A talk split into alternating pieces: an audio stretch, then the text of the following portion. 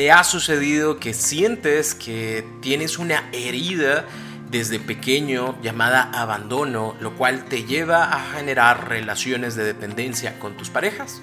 Si es así, este episodio es para ti, así que por favor ponte cómodo que ya estás en terapia. Se ha comentado mucho sobre las heridas de la infancia, heridas que posiblemente todos recibimos en algún momento de nuestra vida, consciente o inconscientemente, que modifican la manera en la cual nos relacionamos el día de hoy con nosotros y con las demás personas. El día de hoy quiero hablarte de una herida muy particular que es la herida del abandono. Es una herida que se genera a través de la percepción de abandono de alguno de nuestros padres. ¿Y por qué digo percepción? Porque posiblemente la otra persona realmente no nos dejó, no nos abandonó, eh, pero nosotros pudimos haberlo percibido como tal. ¿Qué es lo que pasa? Hay diferentes formas de tener un padre o una madre ausente. Una directamente es la que genera el abandono físico, esa persona que se fue de nuestra vida, que decidió tener otra familia, que decidió seguir, no sé, sus metas, sus sueños, que decidió ya no estar con nosotros. ¿sí? Ese es un abandono físico. Y cuando hablamos de abandono hay que tomar en consideración que hay una gran diferencia entre lo que es un abandono eh, en nuestra vida de infancia y lo que es que una relación se termine. ¿Sí? ¿Por qué? Porque solamente los niños o las niñas son a quienes se les abandona. A los adultos nadie nos abandona. Mi ex me abandonó. No, güey, no te abandonó. Tu ex decidió no estar contigo, pero no te abandona. ¿Cuál es la diferencia? Que el niño no tiene la capacidad ni las herramientas necesarias para hacerse valer por sí mismo, por eso se le abandona. Y a ti como adulto tienes todas las herramientas necesarias para salir del asunto. ¿sí? O sea, tienes tu cabecita para salir, así que no te abandonan, te dejan. Una de ellas es el abandono físico, la segunda es que pudieras llegar a tener un padre una madre distante física o emocionalmente, o las dos. ¿sí? ¿A qué nos referimos con físico? Mi papá siempre estuvo con mi mamá, pero él estuvo trabajando en otro lado, ¿no? Él estuvo trabajando en Estados Unidos, yo estaba en México, él estaba en otra parte del mundo, yo estaba acá. Eh, físicamente él se mantuvo siempre en su trabajo y a pesar de que siguieron juntos toda la vida, yo nunca tuve ese encuentro con papá, con mamá. Eh, muy probablemente tampoco papá o mamá eran personas emocionales que estuvieran al pendiente de mí, que pudieran abrir una comunicación que realmente generara algo positivo en la vida. Tal vez nunca fue como te quiero, te amo, estoy contigo, me siento orgulloso, qué necesitas, en qué puedo ayudarte. Tal vez no existieran esas palabras y eso también lo marcamos como una distancia física o emocional. Y la tercera forma en la cual podemos tener un padre o una madre ausente es a través de eh, padres emocionalmente inaccesibles. Por más que yo quise acercarme con papá, por más que yo quise acercarme con mamá, siempre encontré una barrera. A lo mejor nunca me dijeron quítate, no quiero tenerte aquí, no quiero que estés conmigo, pero cuando yo iba y preguntaba algo era no sé, no, monosílabos que lo único que generaban es que yo pensara o sintiera que tal vez eh, esa persona no estaba ahí para mí o no merecía yo estar con esa persona. En el asunto de los niños sucede que cuando ellos reciben este tipo de información tratan de acomodarla a como mejor puedan. ¿Sí? Y eso supone eh, que el niño, al momento de recibir estas evasivas, al momento de sentir que papá, mamá no está conmigo, al momento de sentir eh, posiblemente que papá elige jugar con mi hermano que es hombre, pero no elige jugar conmigo porque soy mujer.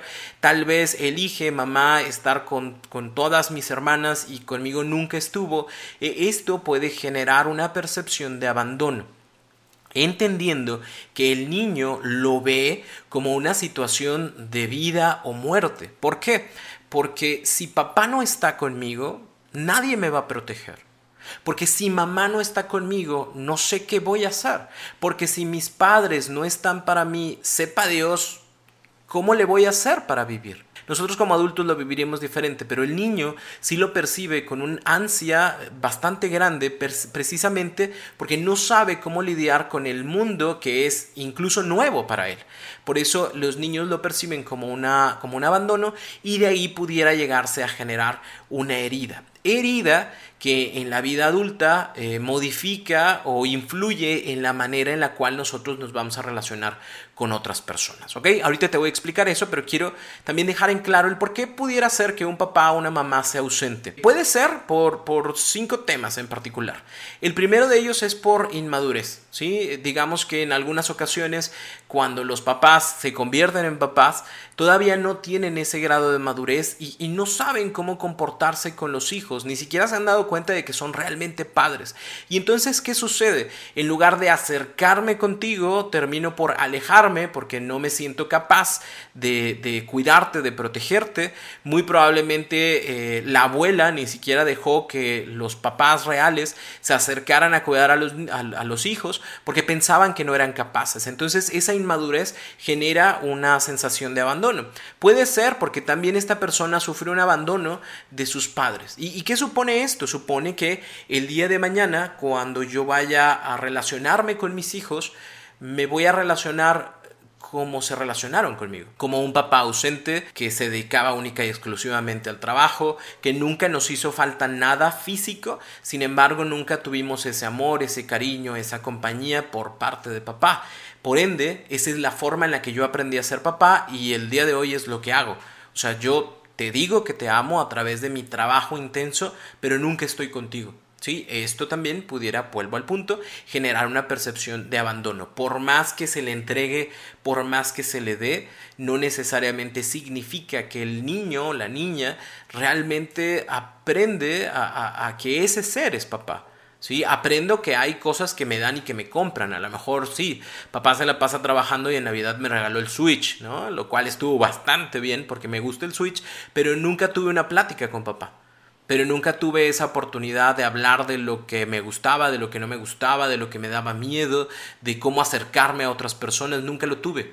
Por ende, eh, puedo sentir que me compran el cariño o que compran em, ese no estar a través de objetos físicos. Puede ser también que una persona sienta rechazo al compromiso y a la responsabilidad. Por ende, eh, ese rechazo lo lleva precisamente a no estar a no generar, a no provocar cosas positivas con los hijos. Em, lamentablemente hay, miles de personas em, que, que, pues tienen hijos, ¿no? O, em, se embarazan eh, sin el conocimiento previo de la responsabilidad que esto conlleva. ¿sí? A lo mejor nada más fue una noche de calentura, yo ni siquiera quería iniciar una relación, yo no estaba pensando en el hecho de iniciar una relación con alguien, sin embargo, pues mi pareja salió embarazada, yo salí embarazada, y entonces, ¿qué sucede? Yo no quiero lidiar con esa situación. Por ende me es más sencillo como dejarlo con mi mamá, dejarlo con mi papá, eh, yo no me hago responsable, yo no me mantengo, es más, si el niño está yo me alejo, yo prefiero estar con mis amigos, con mis amigas, vivir la vida que debería de vivir en este momento. Eh, eh, y a lo mejor sí, tú podrás decir, bueno, es que mi hijo, mi hija está bien cuidado con la abuela, sí, porque no le falta nada, sin embargo, al mismo tiempo se siente abandonado o rechazado por sus padres precisamente porque no están con él. El cuarto motivo por el cual un padre o una madre puede abandonar a sus hijos tiene que ver con el sentirse desplazado por. Eh, y en la mayoría de los casos eh, el hombre pudiera llegar a sentirse desplazado por el cariño que una madre tiene con su hijo y sentir que ya no se le da la importancia, que ya no se le da el tiempo, que ya no se piensa en él y eh, eso genera o le hace creer que debería de buscar otros espacios, otros lugares con los amigos o incluso generar una infidelidad a raíz de este sentimiento sentirse desplazado. Eh, por ende, no genera una situación de amor, de cariño, de cuidado eh, eh, emocional, a lo mejor sí físico lo genera, porque hay un techo, porque hay comida, porque lo que tú quieras, pero probablemente no esté ahí emocionalmente para ese niño porque se sienta desplazado por el cariño que una madre puede llegar a tener por el hijo. Nótese que el amor de madre y el amor de pareja es completamente diferente, no tiene nada que ver el uno con el otro, pero habrá personas que lo confundan y digan es que le da más cariño, le da más amor, le da más atención al niño, yo para qué estoy aquí. O también eso genera que las mamás, eh, al no sentir el cariño de, su pareja, se hagan más mamás, se hagan más protectoras, más cuidadoras, eh, porque pues si este hombre se va, al menos me voy a quedar con este hombre chiquitito que tengo acá. Eh, y entonces por eso se vuelven más madres y al volverse más madres pues el otro se siente todavía más desplazado y eso le da más razones entre comillas para poder seguir. Y por último uno de los motivos por los cuales también el padre o la madre se ausenta es que de, por una separación por el hecho de que se divorciaron eh, la madre o el padre castiga al, otro progenitor evitándole ver a los hijos eh, de manera total o de manera parcial. Y eso eh, aparte como que de la idea que se mete de sí, pues tu papá nunca quería verte y tu papá no quería aportar dinero y entonces si no quería aportar dinero pues no tenía la eh, la, fortuna de verte, ¿no? Si no cumple con sus eh, obligaciones, tampoco va a tener sus derechos, ¿no? Eh, pero para que veas cómo tu papá le importa otra persona, le importa más otra familia, le importa más sí mismo que tú. Esas frases que en algún momento papá o mamá pudieron llegar a decir, generan mucho dolor y mucho sufrimiento en el niño, porque te recuerdo, nosotros como niños procesamos diferentes las cosas. Y si yo escucho que mi mamá dice que mi papá no está pagando lo que debería de pagar, entonces supone que yo no lo valgo, que yo no importo, que yo no estoy dentro de sus prioridades, que el día de mañana no puedo contar con él. Y eh, eso, eso, eso influye muchísimo en la forma en la que el niño, la niña, va entendiendo el mundo a su alrededor. Yo creo que ya te diste cuenta cómo estas heridas de la infancia, o al menos esta herida de abandono, puede generar un sinfín de información dentro de la cabeza del niño que después conforme van pasando los años, va interpretando su vida y la vida de los demás a raíz de esa misma herida. ¿Qué sucede? A lo mejor yo puedo crecer y, una persona con herida de abandono puede generar dos situaciones particulares, ¿no? La primera de ellas es que genera una dependencia emocional. ¿Por qué la genera? Porque su idea es que papá no se quedó o mamá no se quedó porque yo no me esforcé, porque no hice algo bueno, porque era morenito, porque era blanquito, porque no sacaba buenas calificaciones, porque no era bueno en el deporte, porque algo me faltó a mí algo me faltó. Y entonces como ya no quiero vivir ese abandono, como ya no quiero que la gente se vaya de mi vida, entonces lo que voy a hacer es voy a dar todo, todo, todo lo que tengo, todo lo mejor de mí para que tú te quedes, para que no me abandones. Y entonces me abrazo a ti para que me cuides, para que me protejas, para que estés conmigo como esa madre o ese padre que no pudo o no supo darlo, pero porque fue mi culpa. Entonces yo voy a dar más y me voy a modificar, me voy a, me van a gustar tus gustos, me voy a poner las chichis que tú quieres que me ponga, eh, voy a, a, escuchar las canciones que a ti te gustan que escuche y voy a hacer todo lo que tú quieras que yo sea, para que no me dejes, para que no me abandones, ¿sí? Y lamentablemente vamos creando una situación de baja autoestima, vamos generando una situación de inseguridad y celos, porque me hace pensar cualquier cosa que te puede decir. Porque si hay una persona eh, más, entre comillas, más bonita que yo en tu trabajo, de seguro te vas a ir con ella. Porque a mí me pasó, a mi mamá la dejaron, este, mi papá la dejó por una señora del trabajo. Entonces yo ya traigo esa información y voy generando esta situación dependiente, esta situación insegura, esta situación de celos, esta situación de baja autoestima, precisamente porque ya tuve una experiencia como estas, la adjudiqué a mí, fue mi culpa. Por mi culpa mi papá, mi mamá se fue, entonces no voy a dejar que este tipo de cosas me pasen de nuevo. La otra cosa que se puede generar es que se hagan relaciones de desapego afectivo. Como yo no vi el compromiso en casa, como yo constantemente vi que papá iba y venía, que no se quedaba, que no me cuidaba, que no me amaba, que no me respetaba ni a mí ni a mi mamá o, viceversa, mamá era la que se iba. ¿Qué supone este tipo de situaciones? Que el día de hoy yo no sé generar vínculos afectivos con las personas, porque me da miedo que si genero un vínculo afectivo, esa persona se vaya a ir. Porque a mi papá lo quise mucho y se fue. Porque a mi mamá la quise mucho y me dejó. Me abandonó.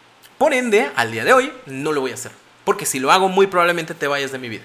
Así que voy a estar contigo un mes, dos meses, tres meses, un año, pero cuando tengamos que pasar a una situación más comprometida, probablemente yo te diga siempre no.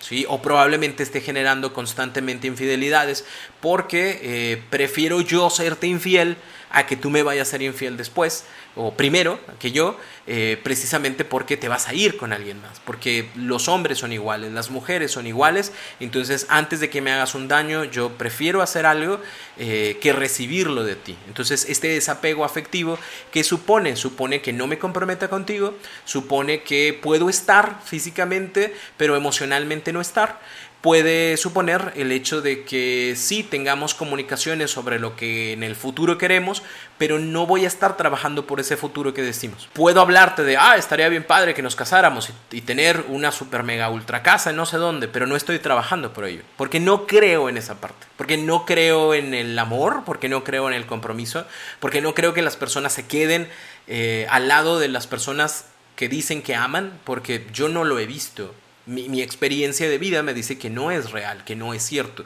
porque las personas te abandonan, te usan, están contigo y luego se van. Entonces prefiero no comprometerme. A lo mejor por miedo no te voy a decir que no quiero comprometerme eh, y probablemente voy a estar ahí como que me comprometo, pero en la realidad eh, y cuando se hacen este tipo de situaciones o de pruebas, de cambios de etapas de la relación, no va a estar presente, no, no, no va a generar un preguntarle a la otra persona cómo está, cómo se siente, cómo cree que va la relación, eh, qué es lo que sigue para nosotros. Yo me siento de esta forma, son cosas que no va a generar porque no están dentro de, sus experiencias de vida, de los conceptos que deberíamos todos de tener de pareja y, y realmente no lo va a hacer. ¿Cuál es mi invitación contigo? Si tú en este momento te sentiste identificado con esta situación del abandono, eh, de estas heridas de abandono, mi recomendación siempre va a ser que vayas a terapia, que te des la oportunidad de conocer y experimentar eh, y expresar este dolor que tal vez mucho tiempo se mantuvo pero que nunca se dijo.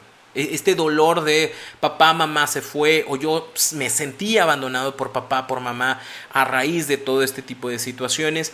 ¿Con qué intención? Con la intención de que tú lo expreses, lo vayas entendiendo, liberando, perdonando, porque habrá que entender que nuestros padres hacen lo mejor que pueden con los recursos emocionales que tienen y, y aprender a continuar a pesar de esa situación, ¿sí? Y que ya no sea mi deseo de que me amen eh, el, que, el que decida por mí en las relaciones, o que no sea ya esta situación de eh, voy a generar un, desapego afectivo, no voy a generar vínculos con la otra persona, lo que me mueva, sino que sea realmente una construcción de un concepto mucho más amplio del amor, habiendo sanado esa herida de la infancia del abandono. Esa es, esa es, la idea, eh, entender que a final de cuentas todos en algún momento sufrimos cosas que tal vez no quisimos vivir, pero las vivimos porque se presentaron, pero que al día de hoy, eh, a pesar de que podamos estar influenciados, no estamos obligados a repetir lo que papá, mamá vivieron, no estamos obligados